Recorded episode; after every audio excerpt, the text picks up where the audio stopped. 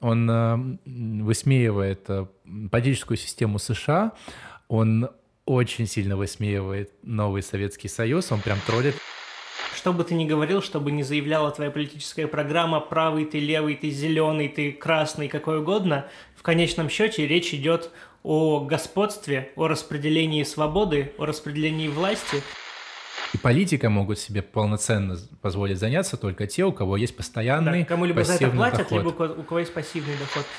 И одна материя летит э, в другую материю, разбивая кому-то сердце, но это лишь мы называем это сердцем, это просто хаотичное движение материи, и мы лишь просто свидетели.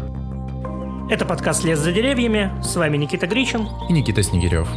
Мы решили создать этот подкаст, чтобы делиться с вами нашими мыслями о том, что нам кажется важным и интересным. Про то, что можно увидеть, немного приподнявшись над уровнем повседневности. Привет всем жителям Земли. Привет, Никита. Да, привет, Никита.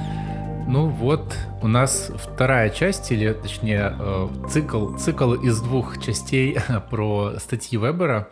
И вторая — это политика как призвание и профессия. Для тех, кто не слушал предыдущий выпуск о науки как призвание профессии, расскажу ну, немного предысторию, что сама статья э, — это переработанный доклад, который Вебер читал в 1918 году перед студентами, и вообще предполагалось, что это будет цикл статей о профессиях. И ну да, одна... цикл выступлений. Да, да, да, да, цикл выступлений о профессиях, но, к сожалению, не сложилось. И у него было про науку и второе про политику.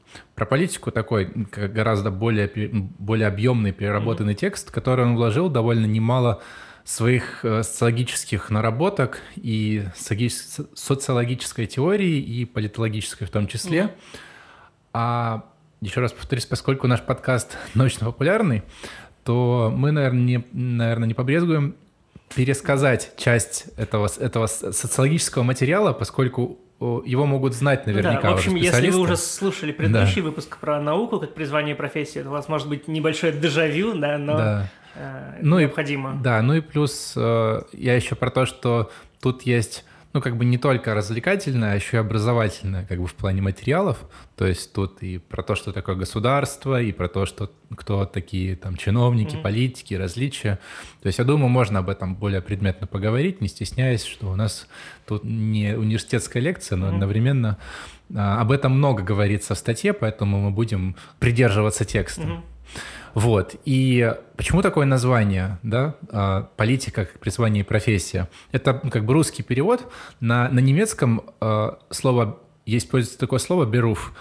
Оно переводится как и призвание, и как профессия. То есть это специфическая такая uh-huh. форма. И поэтому в двух словах переводится. Ну, на самом деле, это же как бы вторая часть, условно. То есть вот первое выступление было в 2018 году с э, наукой uh-huh. как призванием профессии. И там действительно, а, там и доклад меньше, и он в целом, ну, условно, жанр такого э, монолога пророка какого-то, то есть он реально описывает, каким он видит ученого, какими этическими принципами он должен руководствоваться и так далее. Здесь текст прям очень сильно отличается. Возможно, уже после его обработки, после самого выступления, потому что э, Вебер его увеличил в объеме. И тут много именно его теории, то есть он не просто говорит о том, каким должен быть политик прям сходу. Он сначала описывает э, там зарождение бюрократических институтов, он описывает там типы легитимации власти, что такое государство, что вообще такое политика. То есть это в теоретическом смысле это, возможно, более фундаментальная такая работа. Пару слов о Вебере буквально, что он считается... Чайка решила тоже высказаться очень сильно. Надолго, да. А Вебер считается одним из таких, ну, отцом-основателей социологии, сделал достаточно большой вклад в науку, и предметно им занимается Александр Филиппов из Шанинки и Высшей школы экономики он в Москве. Филиппов переводил, а Давыдов, его научный руководитель, был редактором. А, и что примечательно, у Александра Филиппова был ученик, и есть это Вахштайн, который многим, наверное, знаком своей скандальной репутацией. Это российский социолог, и он как раз вот учился у Филиппова. И можно даже найти его высказывание насчет о соотношении науки и политики угу. на, на постнауке. Но вернемся к политике, к призванию профессии. А прежде всего, для того, чтобы говорить о политике, нужно обрисовать контекст. Политика происходит где и кем. И, конечно же, это неизбежно нас ведет к вопросу о государстве. То есть государство — это как пространство для реализации политических проектов, для реализации политической борьбы. И по выбору государства, и сейчас также и до сих пор используется это определение, это а, место, где определенная группа людей обладает монополией на реализацию легитимного насилия. Угу. То есть есть определенная территория, да, внутри которой есть группа, которая обладает монополией на, на легитимное насилие. То есть да. главное монополия и легитимное. И вот про формы легитимности потом дальше Вебер пишет, которые наверняка все социологам уже уши проели просто этими тремя формами легитимности. Да, это харизматичная, традиционная и через закон. Вы наверняка прям слышали много раз это определение государства через монополию на применение насилия. И если вы до этого просто слышали, то можете теперь знать, что это конкретно веберовское определение. И важно подчеркнуть, да, что субъектов, которые использовали в каких-то целях, в том числе политических э, или нет насилия, огромное множество э, в истории. Но отличает именно то, что сами люди, там, населяющие государство, например, полностью признают это насилие и считают его оправданным и сами как бы с ним соглашаются. Да. В отличие, например, от террористической группировки, которая... Да, или диктатуры. Да. То есть Легитимно это когда принимает на уровне, ну, наверное, морали или нравов, то есть как-то согласуется с твоими ценностями, да, будь ценность это в традиции находится, будь это ценность в эмоциях, да, харизме, когда ты просто нравится тебе человек, mm-hmm. вызывает позитивные впечатления, либо на таком, ну, легализме. Основе да. каких-то, да, демократических, э, когда раци- рационально-легально еще да. иногда по-другому называют. Да. И вот дальше, разворачивая концепт государства, он вводит еще такое понятие, как штаб управления. Я вот, честно говоря, первый раз слышал, первый раз о нем, точнее, прочитал в его статье, больше я нигде не, не видел угу. когда-либо, чтобы кто-то его использовал, ну, конкретно этот термин. И это предполагается, ну, в зависимости тоже от эпохи, от э, времени и места, как правило, это свита князя, да, это там императора, это та группа людей, которая находится вокруг этого лидера, которая реализует его волю, угу. но это не просто какая-то кучка бандитов, это может быть изначально кучка бандитов, но потом внутри выстраивается иерархия, и в зависимости от того, кто на какой ступени, он имеет такой статус и уровень престижа. И они за этот престиж внутри могут бороться, реализуя цели политические цели этого самого э, лидера. Угу. И вот кто занимается политикой в первую очередь, как бы с начала времен, это первое, это лидер политический и его штаб управления условно. И вот самым таким ярким примером я вот чем больше читаю там про средневековье, тем более как бы интересно, мне кажется, этот период времени в истории человечества, потому что он был достаточно сложным и наполненным разными формами политической организации, и мне кажется, он гораздо более сложнее был, чем сейчас те формы, которые mm-hmm. есть сейчас. Вот, например, если взять средневековое устройство Европы, и, значит, есть император, есть монарх, и под ним есть сеньор, под которым идут вассалы. И чем отличается вассал от просто подчиненного, от, от того, кого, от министра, например, угу. да, или от там председателя партии, да, современной, тем, что они обладают основными ресурсами, на которых основывается власть лидера государства. Это финансы, это армия и инструмент управления. Сложно сейчас представить, чтобы у какого-нибудь Ротенберга или Сечина или у Жириновского была своя армия или были свои, была своя валюта, чтобы ну, они да, могли чеканить. Скорее, обезличенные такие посты, которые они занимают, их личная да. харизма, она не выливается, собственно, да. в их политическое. Это скорее такие яркие э, лица, нанизанные на должности. И вот, и вот с течением времени вот происходил процесс, ну, как бы централизации, то есть когда вот этот лидер, когда глава государства начинает стягивать все инструменты а, на которых основывается власть. То есть начинается централизация финансов, начинается централизация армии и управления, управленческих инструментов. Таким образом формируются абсолютистские монархии, и это важно подчеркнуть, чтобы проследить эволюцию политического, политического действия. Угу. То есть кто занимался политикой? Сначала занималась вот свита короля, либо король, либо император, либо князь, Дальше политика начинает перетекать в другие слои общества. Угу. Мне кажется, пока ты далеко от этого не ушел, важно подчеркнуть, что в целом структура господства – это такая структура, которая подразумевает э, борьбу за ограниченный ресурс. И в отличие там, от экономической сферы, где ресурс прям такой прямолинейный, это какие-то блага да, потребления, которые распределяются между людьми, то в политической сфере этим ресурсом является свобода. И почему, например, на каком-то этапе монарх отказывается от того, что, чтобы у него были вассалы, которые э, способны распоряжаться какими-то людьми, какими-то ресурсами, там, в том числе военными и прочим на определенной территории, и до какой-то степени подчиняться вассалу только по традиции, какой-то привычке, может быть, отчасти престижу, это такая нестойкая позиция. И любой человек, будь то монарх, князь, или там придворный, или просто крестьянин, например, вообще раб, угу. они все включены вот в эту борьбу за этот ограниченный ресурс, ресурс свободы, потому что тот, кто на более низших ступенях, он подчиняется воле того, кто на более высоких ступенях. И до какой-то степени, покуда есть вассальная система, угу. когда у тебя есть реально куча вассалов, например, как э, в Японии, хотя он больше приводит как бы европейские средневековые примеры, но у тебя есть вассалы, которые на определенной территории распоряжаются всем, угу то они как будто бы отнимают у тебя до какой-то степени этот ресурс свободы. Доля свободы, да. Да, и монарх, как бы странно это ни звучало, вроде казалось бы стереотипичный человек, который на самой верхушке этой иерархии, который должен быть единственный максимально свободный так. человек, он оказывается из-за этой вассальной системы ограниченным в этом ресурсе mm-hmm. свободы. И поэтому он начинает, он прям запускает, нажимает кнопку отстаивания своей свободы. Поэтому он начинает централизовать власть и лишать их вот этой вот э, распределенной власти, отдельных своих вассалов, уничтожая там привилегированный класс. В России есть прям яркий пример, как будто канонично написанный под э, Вебера, чтобы Вебер мог прям пример привести, хотя он этого не делает. Mm-hmm. Это опричники, это вообще Иван Грозный, который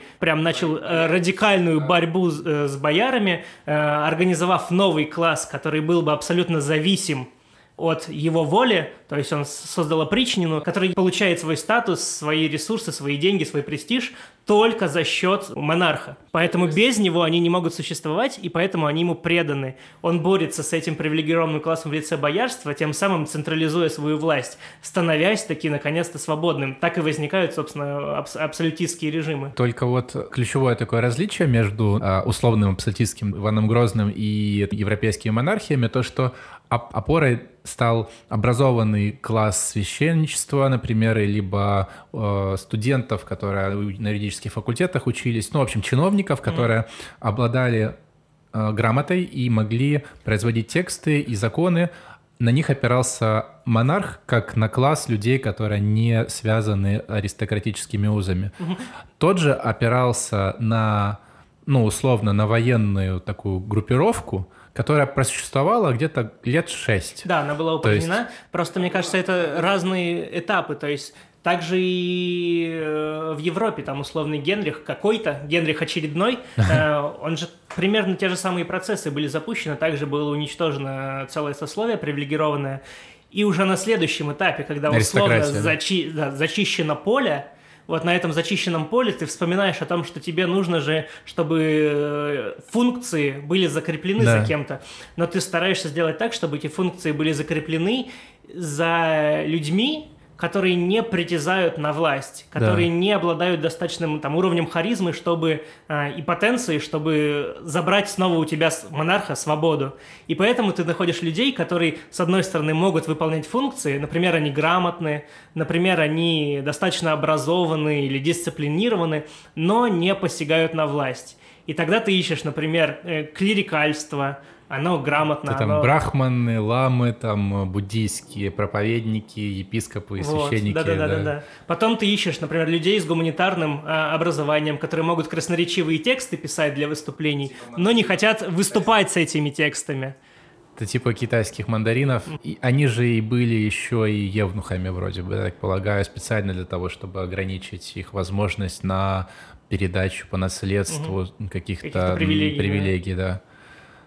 Туда же еще входят дворовые или дворовая знать, да, это лишенные а, тоже сословных привилегий люди, которые ушли в гражданскую, были направлены в гражданскую mm-hmm. службу, либо в службу дипломатическую, ну, то, что было как раз в Российской империи довольно распространенным. Mm-hmm.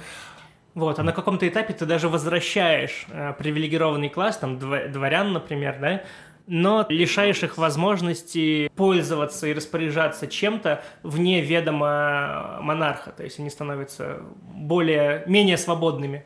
То, что мы сейчас называем, это источники, из которых происходили чиновники. То есть Вебер описал там пять источников, то есть из каких классов набиралось чиновничество в течение последнего, ну, типа в течение вообще всей истории там человечества. Он там говорит, это прежде всего касается там и Передней Индии, Индокитай, буддийского Китая, Японии, Ламейской Монголии, кроме христианских регионов Средневековья, то есть туда входили еще и вот эти регионы мира. То есть это касалось практически всего мира, в общем, и этот клерикалов мы назвали, да, дворовую знать, грамматиков, как он говорил, и еще два, вот наиболее такие интересные, мне кажется, это джентри. Есть еще термин такой, джентрификация, может быть, вы слышали, это когда район, будучи таким заброшенным, становится облагороженным, потому что в него начинают приезжать более обеспеченные люди.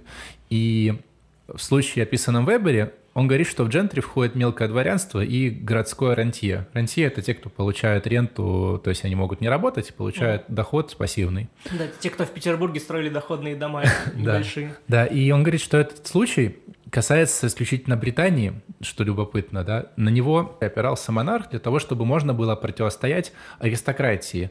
Но в связи со спецификой этого класса, а, а он, какая специфика? Они привязаны к конкретной земле, конкретной территории, а монарх им наделил их возможностью собственно, э, э, как самоуправления. И получается очень мощная связка, то есть от земли напрямую к монарху. И такая, такая конструкция, как он пишет, уберегла Великобританию от бюрократизации, которая застигла Европу. Угу. И таким образом сформировалась как бы, ну, особый такой вот политический склад Британии, Великобритании. И последний пятый класс — это юристы, которые э, это люди, которые получили университетское образование, специализированное как раз в области права. И они-то по выбору как раз и сделали Европу той, которую мы знаем. То есть они внесли рациональный, э, рациональный такой форму мышления, они опирались, опирались на Э, римское право, они же придумали концепцию естественных прав, и в том числе естественных прав человека. Вот, и... Ну, и они вообще, можно сказать, сформировали образ такого правового государства Европы, которая вся такая формальная по процедурам, по законам. Да. Что еще интересно, он описывает французскую революцию и говорит, что вы посмотрите на состав конвента. Кто в него входил?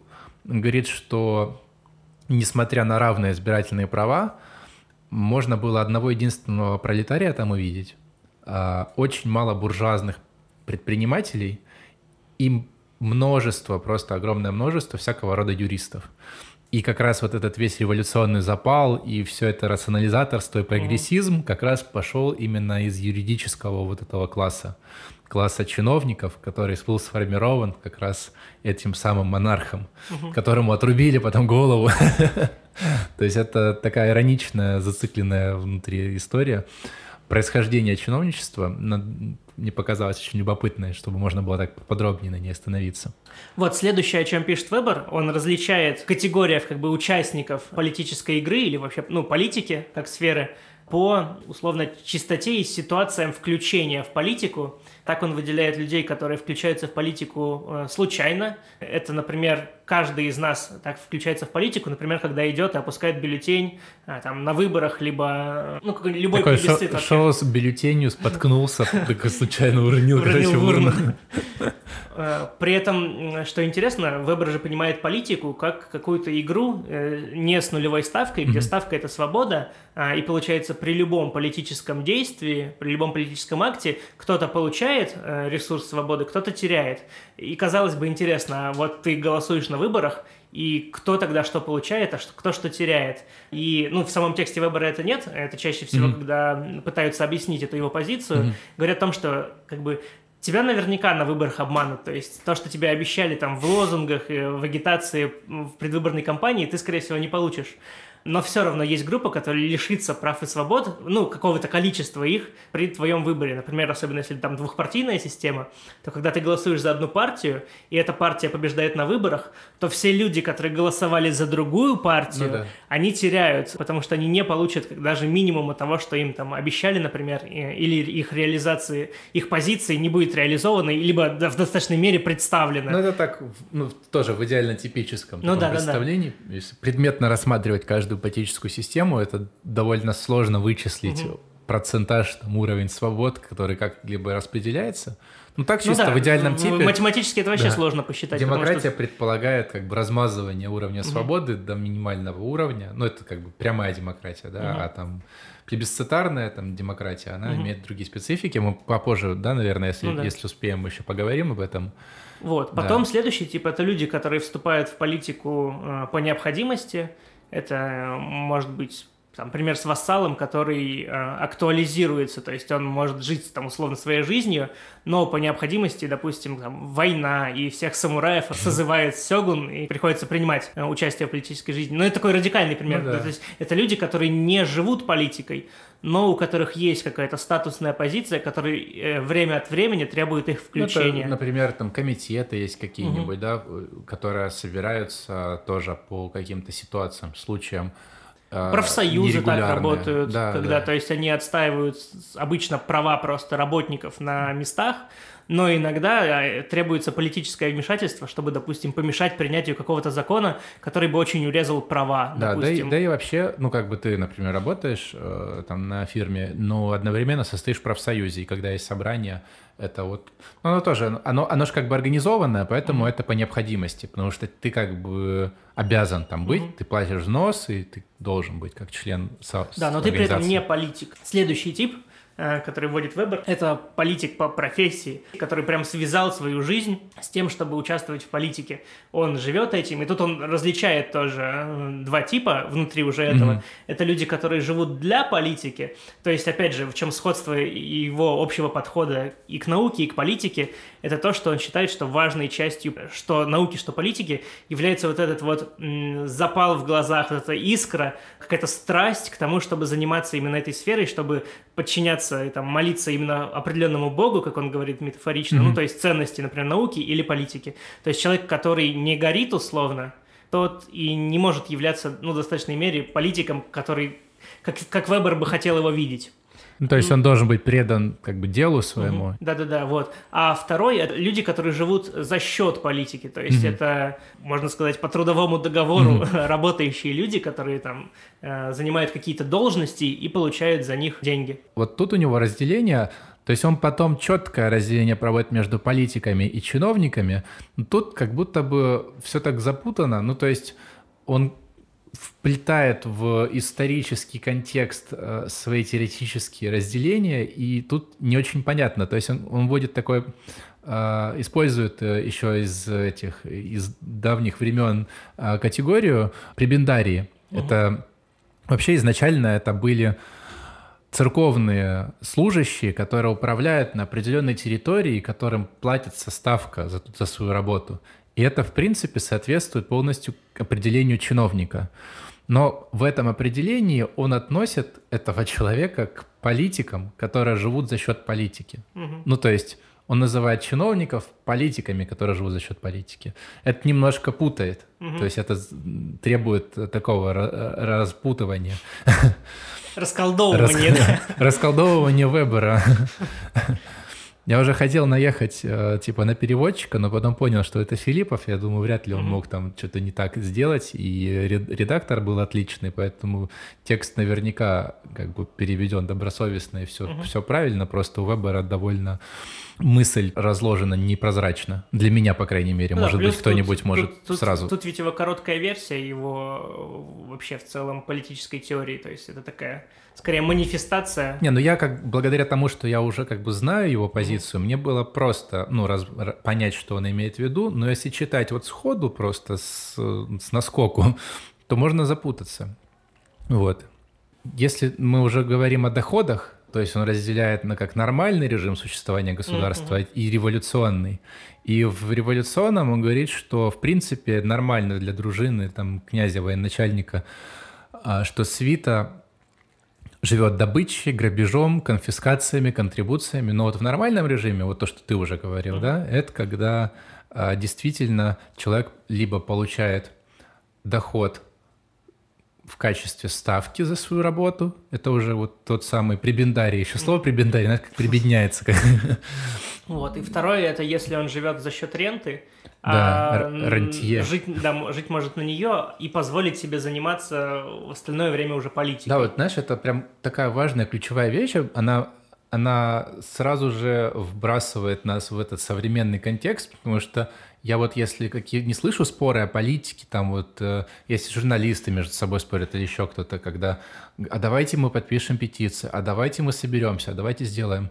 А, и, ну, как бы единственный главный аргумент это а когда нам этим заниматься? Мы с утра до вечера работаем, у нас все горит, типа мы не успеваем, нам еще в политику лезть. Ну, как бы это мало того, что рисково, так еще как бы времени нет на это. И как раз Вебер об этом пишет, что ресурс времени у людей ограничен. И политика могут себе полноценно позволить заняться только те, у кого есть постоянный да, кому либо за это платят, доход. либо у кого есть пассивный доход. А, в этом контексте еще интересно, что мы, кстати, это еще не упоминали, что, собственно, штаб управления, он не просто так формируется. Есть два таких инструмента, за счет которого люди вообще идут э, и включаются в жизнь в этом штабе управления – это какое-то финансовое подкрепление, плюс подкрепление социальное за счет престижа. Таким образом, э, то есть люди, которые входят в этот привилегированный класс, э, у них есть э, и достаточно материальных благ, и они могут быть, как вот мы уже сказали, либо за счет какого-то пассивного дохода, э, либо за счет непосредственно выплат за их участие в политике. И престиж, то есть какой-то статус, который ставит их, ну, условно, такой символический капитал, который делает их выше в глазах остальных людей в этом обществе. Это может быть достоинство, честь, какие-то, может быть, самурайский кодекс, ну, вот такие вещи, которые то, на символическом уровне делают то, тебя. что сейчас, ну, на тот момент Вебер приписывал классу чиновников, которые он так идеалистически угу. его описывал, как каких-то действительно доблестных самураев, которые постепенно развиваются в сторону вот этого идеального образа супер эффективной рациональной машины. И к чему это привело?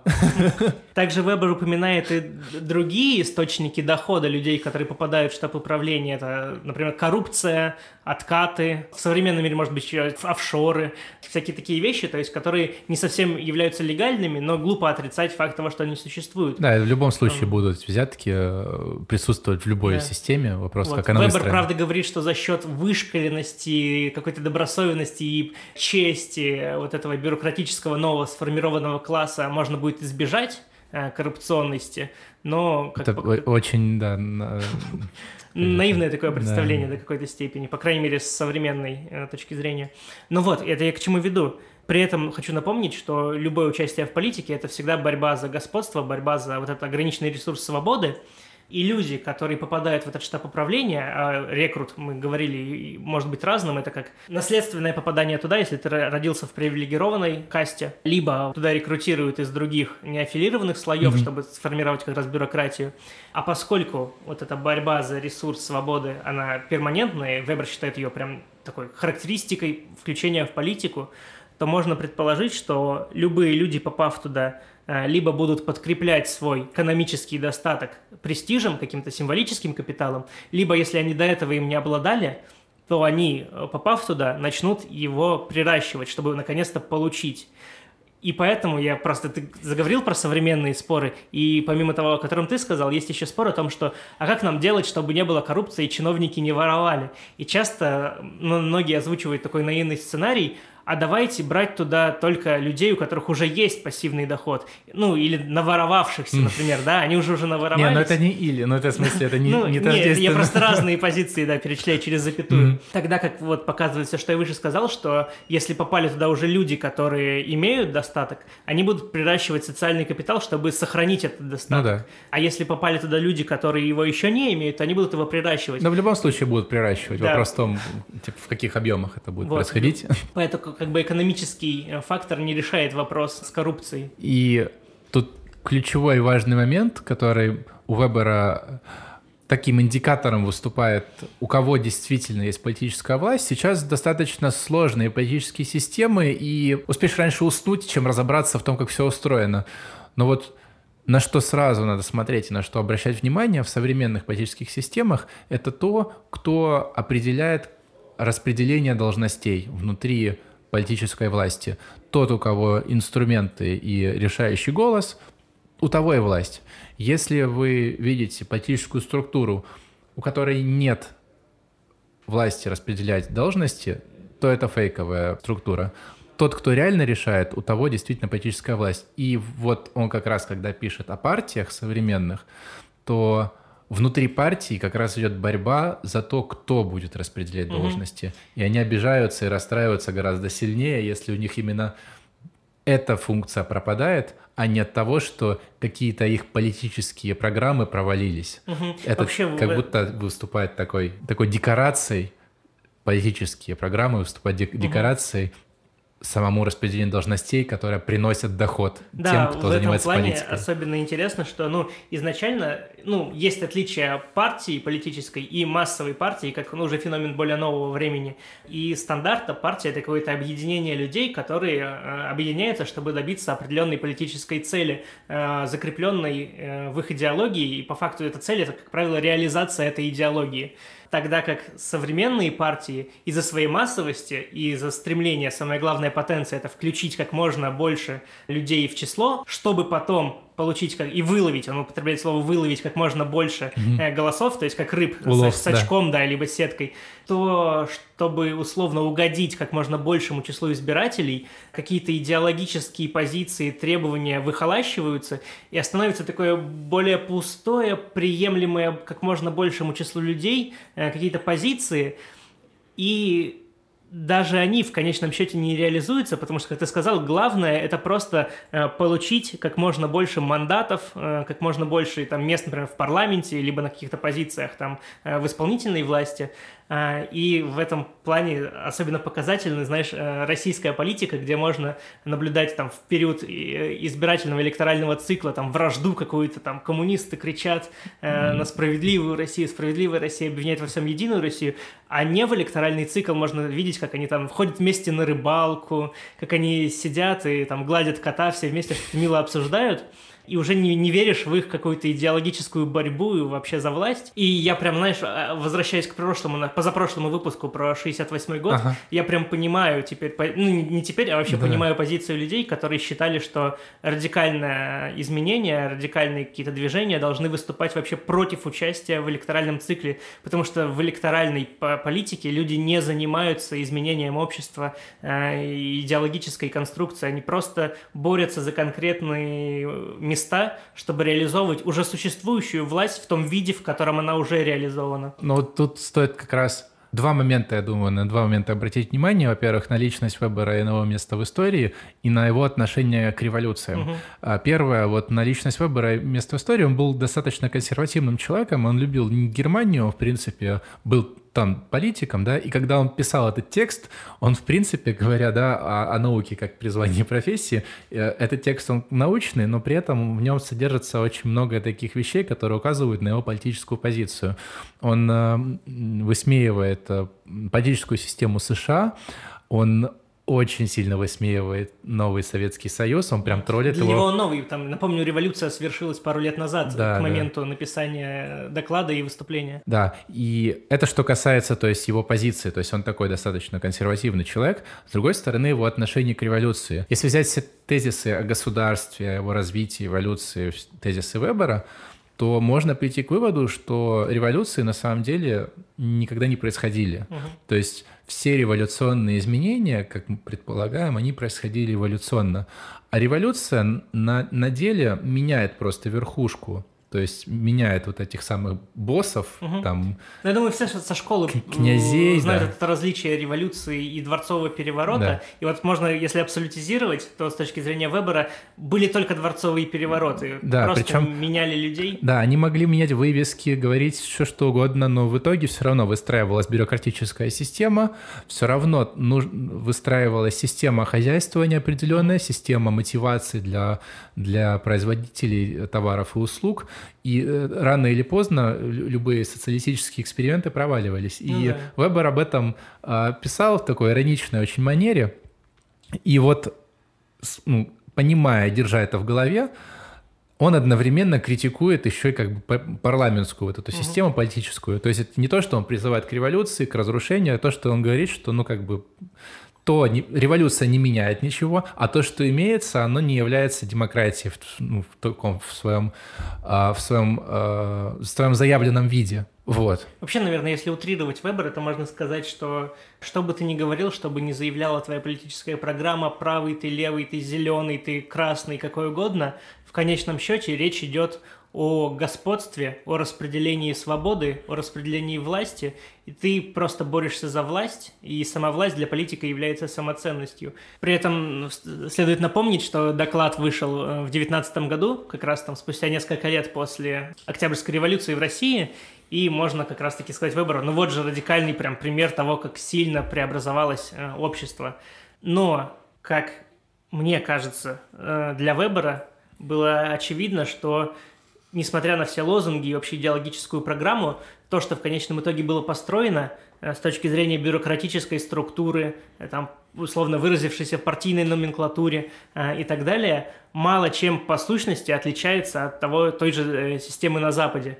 Э, те же бюрократы, ну, э, да, тоже да. распределение власти и так далее. Только единственное, он потом вводил различие, что партийная система по-другому выстроена, угу. потому что, ну, например, партийная система в Советском Союзе — это пример насильственной организации, где вводился ценз на буржуазию, то есть, условно, запрет был на предпринимательскую деятельность, на торговлю, нельзя было участвовать в рантье, духовенству, отпрыскам династий, полицейским агентом. Он сравнивал это с историческими примерами политических партий. Гвельфы и Гибелины в Италии в средние века, когда боролись точно так же mm. со своими политическими врагами, но при этом, при всей своей борьбе, они все равно потом ими же и становились, так как, знаешь, эта история про Э, там, рыцаря, да, и дракона, угу. рыцарь, который побеждает дракона, сам потом становится драконом. драконом. Также СССР а, снова вводит а, высокие вознаграждения предпринимателям, а, аккордную зарплату, систему Тейлора, военную трудовую дисциплину и начинает искать иностранный капитал, чтобы угу. при, ну, привлечь инвестиции. Ну и частый аргумент, что примерно приходу Сталина это уже абсолютно правое политическое крыло, скорее, чем, да, чем левое. правая империя такая, да. скорее, чем социалистическая. Там даже уже можно было наблюдать какую-то апелляцию к религии, снова восстанавливал традиционные представления о семье и так далее. Да, с другой стороны, есть примеры, то есть мирной политической организации, где те, кто стремятся к власти, они делают это через мирную политическую агитацию на рынке голосов избирателей без ценза. Хотя, например, в Британии в период, когда как раз выходил его доклад, существовал имущественный ценз, э, и были там только ну, аристократы, как раз были вот эти приближенные к монархии, к королю, которые диктовали э, программы и условия, и потом между собой решали уже, как что сложится. У Вебера еще в тексте дается пример плебисцитарной демократии, это система массовых выборов, это когда э, партийные лидеры избираются на многоуровневых системах, от, начиная от низового до, до самого верхнего через различные праймерис.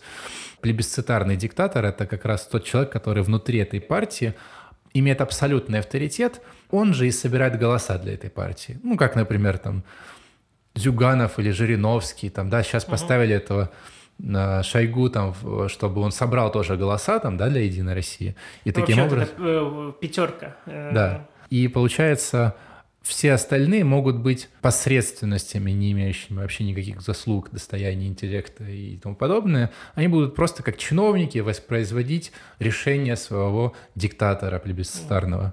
А теперь можно поговорить о том, кто такой все-таки идеальный политик, каким да, должен быть политик. Мы много разговаривали о именно политической теории Вебера. А, многие могли забыть о том, что доклад называется «Политика как э, призвание и профессия», или наоборот, профессия и призвание. Я уже не раз упоминал о том, что есть прямые аналогии в понимании того, как Вебер понимает, например, ученого идеального, э, и как понимает политика. Там первое – это такое сходство, именно симметрия.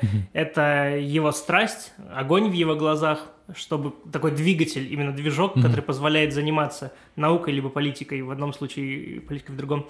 И второе как раз, это вот это тщеславие, он к ученому ведь также это применяет. Он говорит, что плох тот, кто входит в область науки, как такой импрессарио, который ставит себя во главу угла, и ему важно не служение науке, поиск каких-то новых высказываний, а важнее то, что именно я сделал эти высказывания, что я это сказал. Желательно, чтобы никто другой этого не говорил, и он говорит, что это прям бич э, современной науки, и ему еще тогда, и думаю, сейчас эта проблема вообще никуда не делась.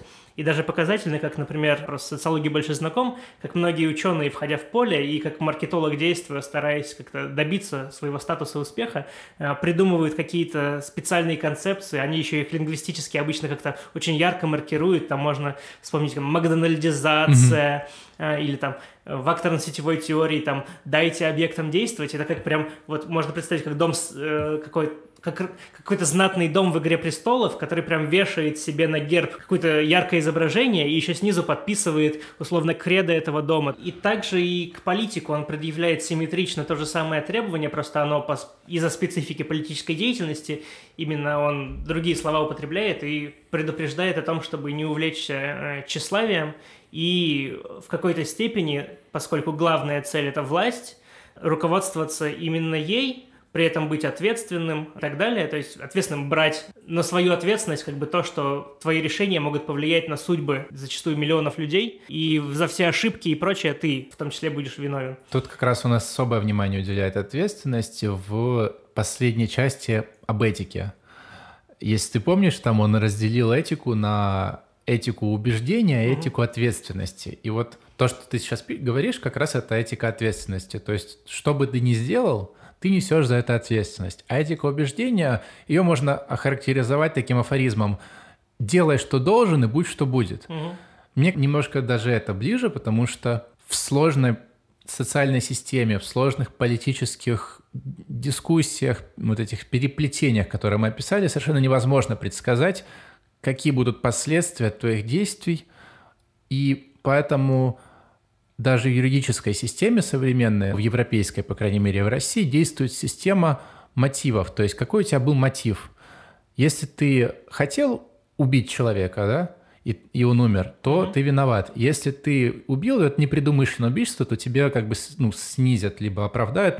И то же самое с политиком. То есть если он реализует какой-то утопический проект, он знал, что для его реализации погибнут миллионы людей – то он ответственный за это. Ну да, мне кажется, тут для этой цели как раз-таки важно различить быть ответственным и быть виновным. Казалось бы, очень близко и одно и то же, но брать ответственность – это когда понимать, что даже благое твое решение, как тебе кажется благое на этот момент, может повлечь за собой там, бедность, гибель, что бы то ни было еще, ты будешь ответственным за это в любом случае – если это будет хорошо, ну, позитивно оценено, то замечательно. Если нет, то все равно ответственен за ты, но никто не обвиняет тебя именно в категориях вины, что ты вообще последнее звено и будешь отвечать теперь э, перед Господом Богом за эти миллионы смертей. Ну да, это, это справедливое замечание.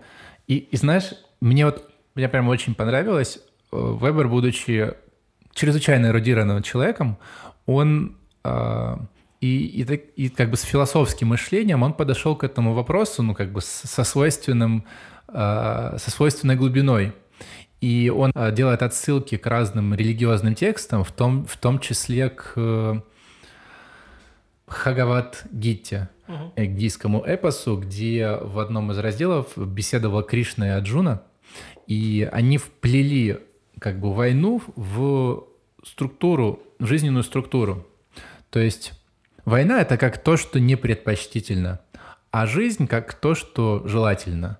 Но война, тем не менее, вплетена в жизнь как нормальное явление, и то же самое действие политиков, которое руководствуется принципом «цель оправдывает средства», они как бы понимают, то есть это не обязательно зло. Ну, то есть с одной стороны, я помню, как ты читал, это, это в том числе и в даосизме тоже этот рассматривается концепт, то есть есть порядок и есть хаос, и они между собой в такой диалектической связке находятся.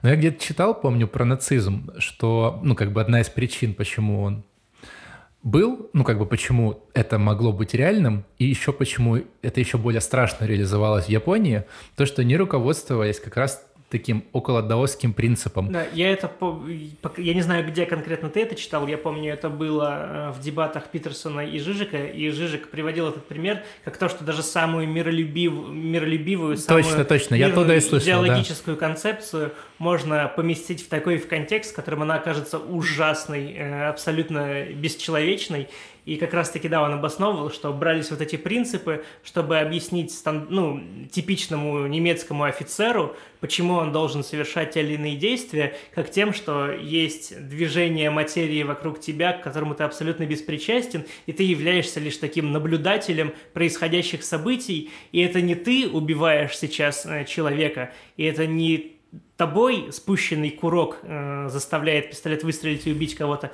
а это ты являешься свидетелем, как одна материя нажимает на другую так, что запускается спусковой крючок, и одна материя летит э, в другую материю, разбивая кому-то сердце, но это лишь мы называем это сердцем, это просто хаотичное движение материи, и мы лишь просто свидетели. Ну да, и если, если перевести это с материалистического языка на какой-нибудь этический, то это получится, что это просто цикл смерти и жизни без бесконечном цикле смертей и жизни, mm-hmm. которые сменяют друг друга.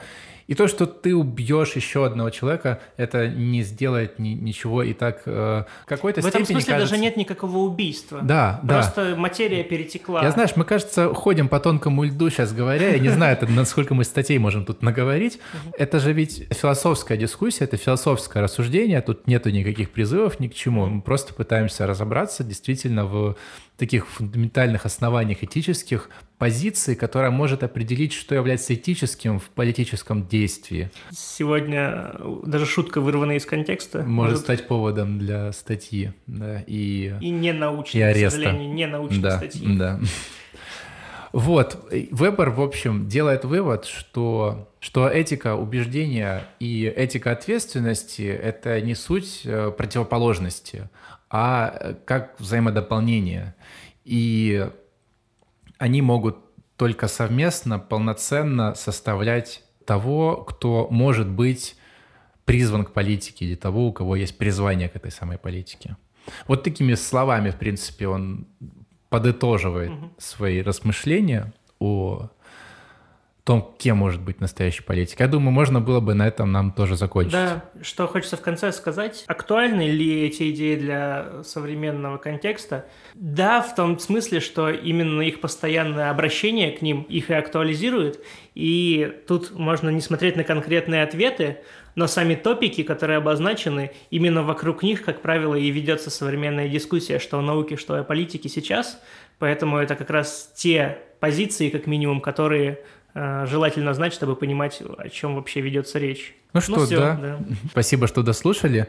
И, пожалуйста, кто э, сейчас на какой платформе слушает, пожалуйста, поставьте лайк, какой-нибудь комментарий, если это возможно, угу. потому что это помогает продвигать наш подкаст. Я знаю, что многие забывают просто поставить лайк или считают, что это не очень важно, а действительно для нас это важно, для нас это показатель, что вам нравится, и мы будем очень признательны. Да, аминь. Все, всем, пока, да, спасибо. Это был подкаст «Лес за деревьями». Его ведущие Никита Снегирев и Никита Гричин.